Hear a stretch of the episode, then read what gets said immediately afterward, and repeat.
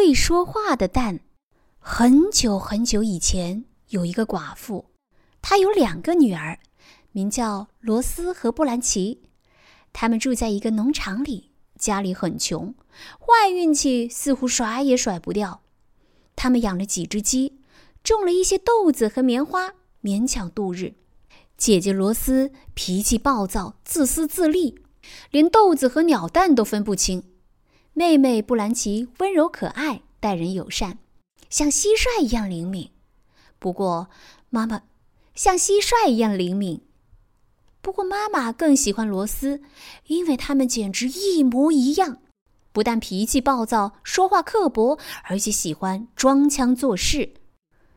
妈妈要求布兰奇做所有的家务活每天早上，布兰奇要用装满热炭的旧熨斗熨衣服；到了下午，要到田里摘棉花，然后包豆子做晚餐，然后包豆子做晚餐。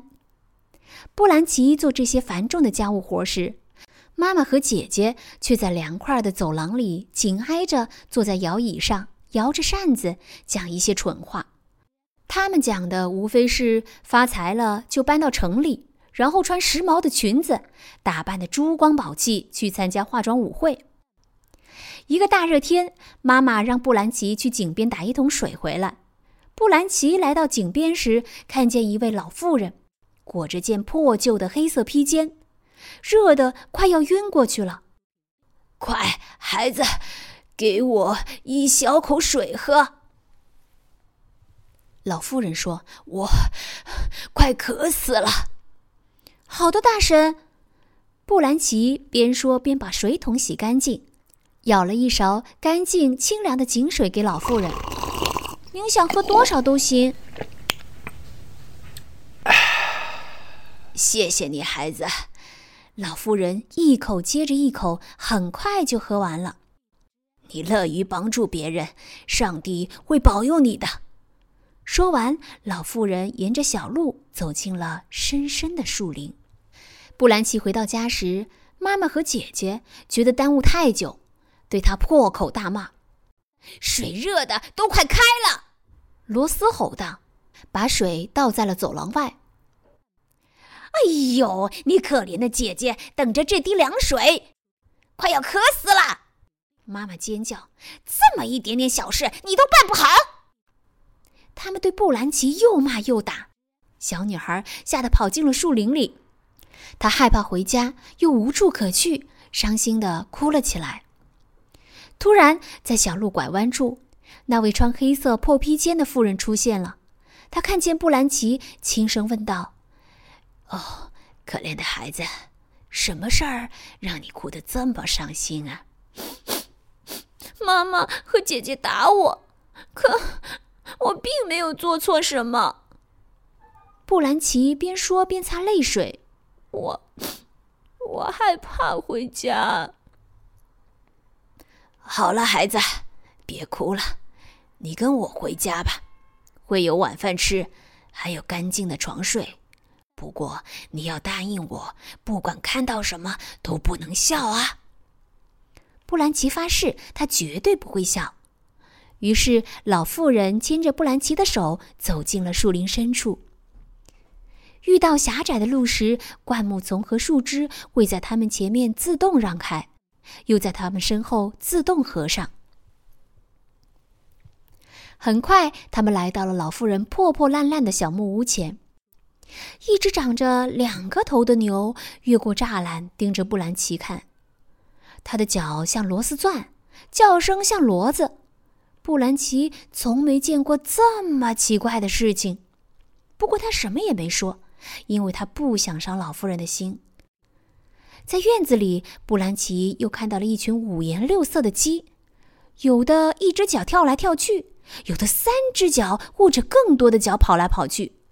这些鸡都不会咯咯的叫，而是像鸟儿一样啾啾的叫。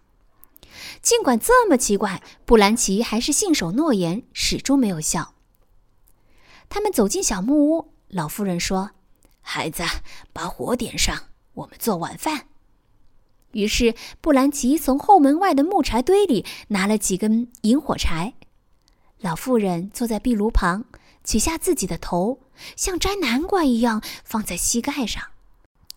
他先梳了梳灰白的头发，然后编了两根长长的辫子。看到这些情景，布兰奇很害怕。不过老妇人对他很好，什么也没做。布兰奇继续点火。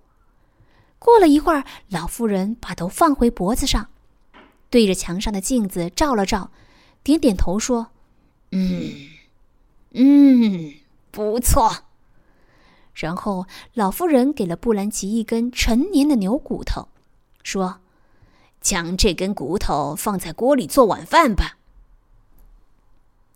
布兰奇已经很饿了，这根骨头看上去实在太小了，根本不够两个人吃。不过他还是按老妇人说的做了。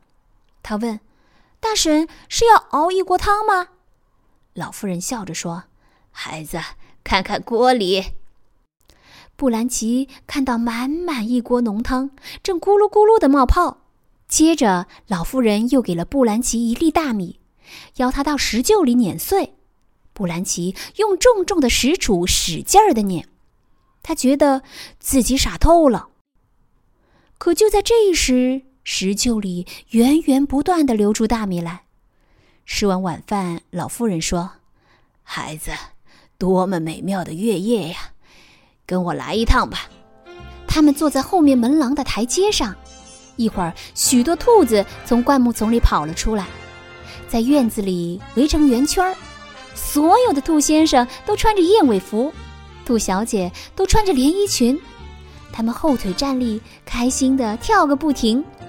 一只大兔子弹起了班卓琴，老妇人跟着一起哼唱。布兰奇不停地鼓掌，兔子们跳起了方块舞、弗耶尼亚土风舞和踢踏舞。布兰奇很开心，一点儿也都不想离开。他一直坐在那里，不停地拍手，最后睡着了。老妇人把他抱进屋，放在床上。第二天早上。布兰奇醒来后，老妇人对他说：“去挤牛奶吧。”布兰奇照做了。他从长着螺丝脚的双头牛那儿挤出了一桶最甜美的牛奶。布兰奇和老妇人就着早餐、咖啡喝完了牛奶。孩子，你该回家了。老妇人对正在洗盘子的布兰奇说：“相信我，从这里离开后，一切都会变好的。”你是一个善良的孩子，我有一件礼物啊，要送给你。你出门后先到鸡舍去，有些蛋会说：“带走我吧。”你就带走。如果你听见有些蛋说：“不许带走我”，你就别碰。